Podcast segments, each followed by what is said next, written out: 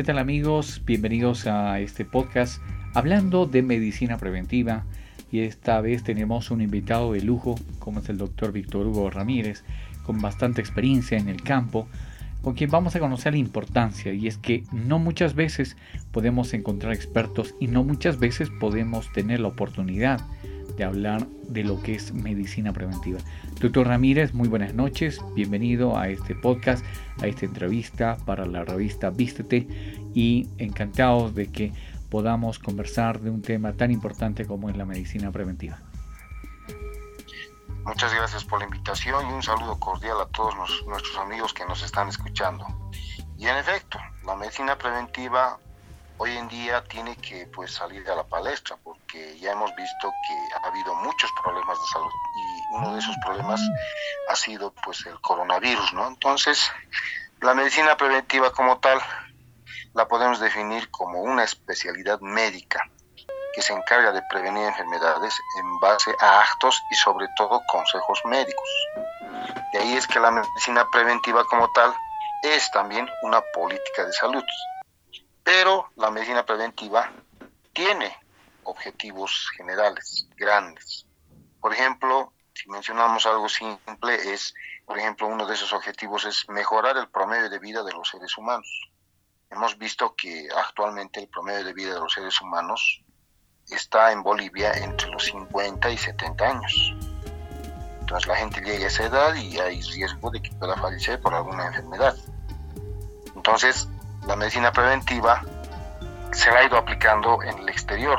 Entonces yo tengo aquí, por ejemplo, en las manos un mapa ¿no? donde vemos que hay países que practican medicina preventiva. Entonces está, por ejemplo, Canadá, están varios países de Europa, entre está Suiza, Suecia, está el Japón, está Australia. Entonces en estos países el promedio de vida se ha llegado entre los 90 y más de 100 años de vida. O sea, doctor... Entonces el promedio de vida aplicando la medicina preventiva se mejora. E, eso es importante, doctor, que la gente entienda. O sea, medicina preventiva más años de vida, ¿no es así, doctor? En efecto, ese es un objetivo importante de la medicina preventiva. Porque vuelvo a repetir, ¿no? Hay hartas enfermedades o gran cantidad de enfermedades que acechan a los seres humanos. Por eso es que muchas veces estas se han exacerbado precisamente con el tema incluso del coronavirus, ¿no? Que aquellas personas que tenían patología de base pues han empezado a fallecer. Y aparte de eso, incluso antes de la pandemia, el promedio de vida estaba en Bolivia, en nuestro país, entre los 50 y 70 años es decir, no, no estamos ya pudiendo pasar los 80 o 90 años. De ahí es que, por eso vuelvo a repetir, ha habido países que desde hace un tiempo atrás, prácticamente este mapa es del año 2013, imagínense de ese año, ahí se ve claramente que estos países que he mencionado han practicado la medicina preventiva.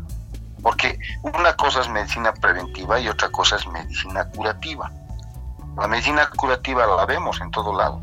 Vemos grandes especialistas, grandes entendidos en todo tipo de enfermedades, pero solo practican la medicina curativa. Y cuando uno ya entra a la medicina curativa, ya es un problema, ¿no? Porque ya es, por ejemplo, un gasto de dinero, pérdida de tiempo, estrés para la persona enferma y al final tiene que llevar un examen clínico, luego un diagnóstico y al final un tratamiento. Y muchas veces ha visto que los tratamientos en cierta forma son caros, no son no son baratos, pese a que hay gente que está asegurada en los seguros. Entonces la medicina preventiva tiene sus mecanismos para mejorar el promedio de vida de los seres humanos. Otro objetivo de la medicina preventiva es el de mejorar el rendimiento laboral. ¿A qué me refiero eso? Cuando alguien se enferma de algo, como dicen, de un simple resfrío, pues ya es un problema para la institución, porque mayormente cuando una persona se enferma con otra enfermedad, por ejemplo una insuficiencia cardíaca o una simple neumonía o una simple diarrea, pues tiene que pedir permiso a, la institución para no poder ir a trabajar. Entonces el rendimiento laboral empieza a decaer. También hemos visto que en nuestro país el rendimiento laboral ha ido bajando, porque si hacemos un análisis estadístico de las personas que están trabajando en varias instituciones, aunque no lo crean, estimados oyentes, el 80-90% están enfermos. Y son gente que está entre los 40 y 50 años que están trabajando. Si uno se le hace un interrogatorio, nos va a decir que uno tiene colecistitis, el otro tiene gastritis, el otro hipertensión, el otro hipotiroidismo, el otro hipertiroidismo, el otro colon irritable y así sucesivamente. Entonces, es una buena cantidad, de, una buena cantidad de funcionarios enfermos. Enferma, enferma, Están enfermos. Y eso también llama la atención, ¿no? O sea, que, esto podría ser una política de Estado, doctor. O sea, tenían que las instituciones empezar a ver la medicina preventiva para tener buenos trabajadores. Así es, es una política de, Estado, ¿no? De un país, la medicina preventiva. En nuestro país existe la medicina preventiva, existe la prevención en salud, pero también está la promoción en salud. Pero hemos visto que aparentemente más es la promoción que la prevención tal vez tenga sus motivos, pero de prevenir, bueno, pues ya creo que eso pasa también a manos de la gente.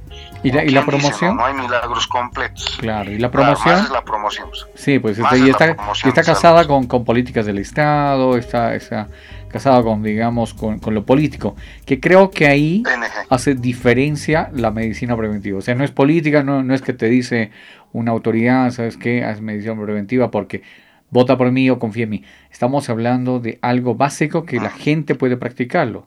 O sea, que la gente puede tomar conciencia de la medicina preventiva. Doctor, ¿cómo se hace? ¿Cómo se, cómo se practique? Eso, eso, exacto, ahí, quería llegar. ¿Cómo podemos hacer medicina preventiva? En esta primera parte, porque vamos a tener más capítulos de esto, pero en esta primera parte, ¿cómo empezar a hacer medicina preventiva? Bueno, en primer lugar, medicina preventiva tiene sus fundamentos o sus pilares, ¿no? En los cuales eh, uno ya puede respaldar, ¿no? Para decir, esto es medicina preventiva. Para empezar, está lo que es el aparentemente sano. La población tiene que entender de que no hay ser humano sano en la tierra. Todos somos aparentemente sanos. ¿Por qué? Porque desde que somos gestados hasta que fallecemos, estamos desarrollando algún tipo de enfermedad. Y esto que se va desarrollando depende también mucho de las defensas orgánicas. Por ejemplo, si son enfermedades infecciosas, las, defensas orgánicas trabajan muy bien y en pocos casos, digamos, desarrollan la enfermedad, pero la mayor parte se resuelve. ¿Pero por qué se resuelve? Porque tienen buenas defensas. Pero si la persona está sometida a un estrés, como hoy en día hemos visto que el estrés ya se ha vuelto la enfermedad número uno del planeta, entonces el estrés tiene la particularidad de bajar las defensas y están empezando a desarrollar varias enfermedades, entre esas están las enfermedades infecciosas, enfermedades virales y las enfermedades parasitarias. Entonces todos somos aparentemente sanos. Otro fundamento de la medicina preventiva es la homeostasis. ¿Qué es la homeostasis? Es el equilibrio interno con el medio externo de las células, pero también podemos aplicar un equilibrio entre los seres humanos y el medio ambiente.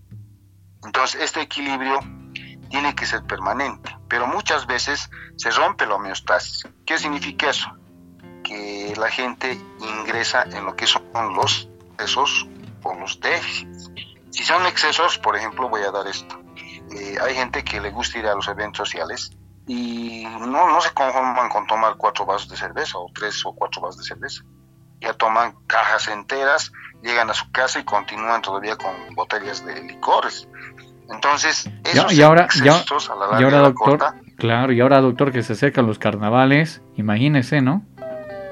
Ahí están los excesos, porque eso es una consecuencia de esos excesos, por ejemplo, es la diabetes. El consumo excesivo de bebidas espirituosas puede agotar a la glándula pancreática rápidamente. Entonces, la diabetes que tenía que aparecerle a, partir de los 90 años se le presenta a los 45, 50 años, incluso más antes. Entonces, un ejemplo, ¿no? Y también eh, el exceso de no hacer ejercicio, o sea, el sedentarismo. Yo veo mucha gente muy sedentaria, toman una movilidad de la Plaza Isabel la Católica para llegar a la PERS. ¿Qué hacen? Se sube una movilidad y como hay gran cantidad de movilidades, entonces hay unas trancaderas y de pronto yo veo dentro de todas las movilidades de transporte público, incluso privados, gran cantidad de futuros diabéticos porque no están practicando el ejercicio. Pues, la medicina preventiva les dice que tienen que hacer ejercicio por día por lo menos 45 minutos. ¿Qué significa eso? Una caminata. Entonces, Ahí o sea, o sea, no es necesario que estén en el gimnasio, no es necesario que en la mañana se pongan el buzo deportivo. O sea, pueden aprovechar esa distancia. O sea, en vez de que estén sentados durmiendo, porque nos pasa, porque imagínense a mediodía, la calor, entonces uno puede aprovechar ese tiempo y hacer esos 15, 20 minutos, hasta media hora de caminata y le, va, le, le hace bien al cuerpo, ¿verdad? En efecto, o sea, tiene que hacer ejercicio siempre, porque el ejercicio, quieran o no quieren, fortalece el cuerpo, fortalece los músculos, fortalece los huesos, fortalece los ligamentos, el sistema nervioso, y tiene muchas ventajas el hacer ejercicio. Porque el ejercicio, por ejemplo, a partir de los 35, 40 años ya tiene que ser moderado, no puede ser excesivo. Cuando uno es joven, niño, jovencito, puede ir a un gimnasio, hacer ejercicio en ellos pero cuando ya uno pasa los 35 años ya tiene que hacer ejercicios moderados, pero tiene que hacerlos para evitar complicaciones en el futuro. Ahora, los déficits, por eso es cuando se rompe la homeostasis, vamos a déficits. Hemos visto también que con preocupación de que en cierta forma hay mucha propaganda para bajar de peso.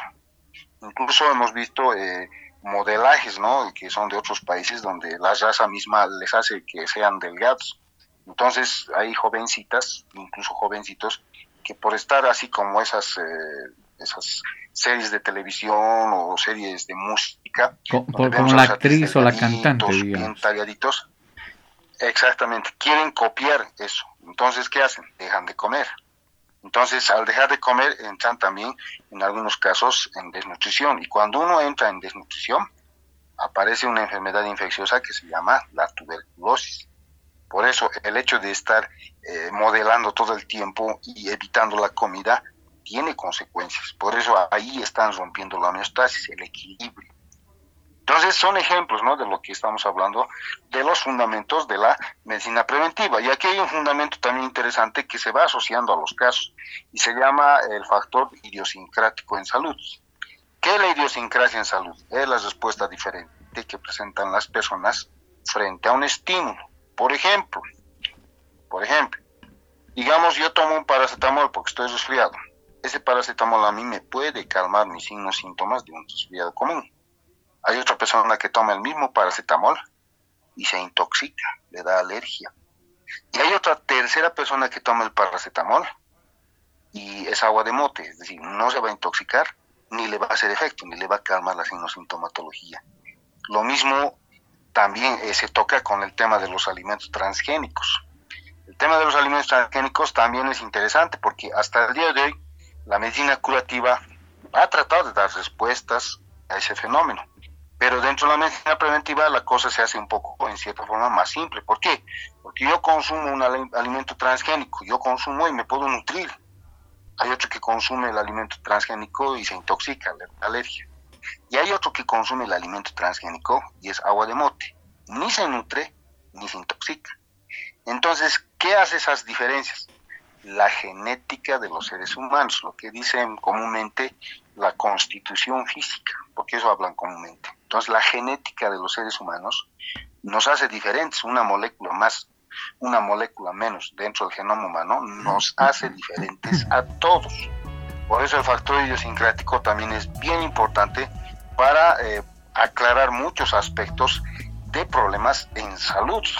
Entonces, la gente tiene que tomar en cuenta eso. Por eso en otra ocasión vamos a tocar el tema de los transgénicos y van a ver que la cosa es en cierta forma muy diferente a lo que pues eh, se está hablando, ¿no? Y incluso vi una vez un programa de televisión donde, bueno, pues eh, invitaron incluso a un ejecutivo de Monsanto, si no me equivoco, que es una empresa que hace alimentos transgénicos, y al final el que invitó no pudo hallar las preguntas y no pudo, como dicen, satanizar a los transgénicos. ¿Por qué?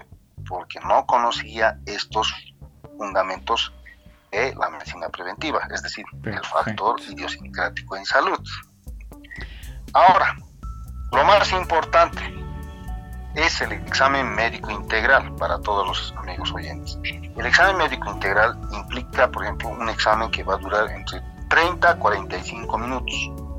Yo he visto, incluso he estado en alguna institución de salud, donde la gente viene así por montones y tenemos que revisarlos en 5 o 6 minutos.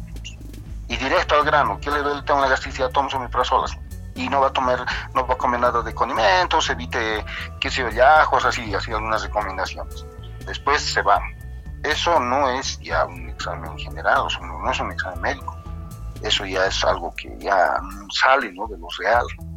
Eso es por el tema tiempo, o sea, la cantidad, o sea, la gente no va... Por el factor tiempo y la cantidad, así es. Además también hemos visto, he visto también, de que la gente cuando va a un centro de salud o a, los seguros, ya es gente que no tiene una sola enfermedad, tienen tres, cuatro, cinco enfermedades en un organismo. Cuando se le complica la salud, recién Exactamente, pero resulta que cuando yo reviso la historia veo que tiene hipertensión, bien, tiene diabetes, tiene gastritis, tiene artros, tiene artritis, tiene neumonía, tiene colon irritable. Al final ha ido por un resfrío, entonces ya tengo que estar calculando, el médico tiene que estar calculando qué cosa le voy a dar para que no le haga daño a los otros sistemas o a las otras enfermedades, o bien no haya interacción ¿no? con los medicamentos.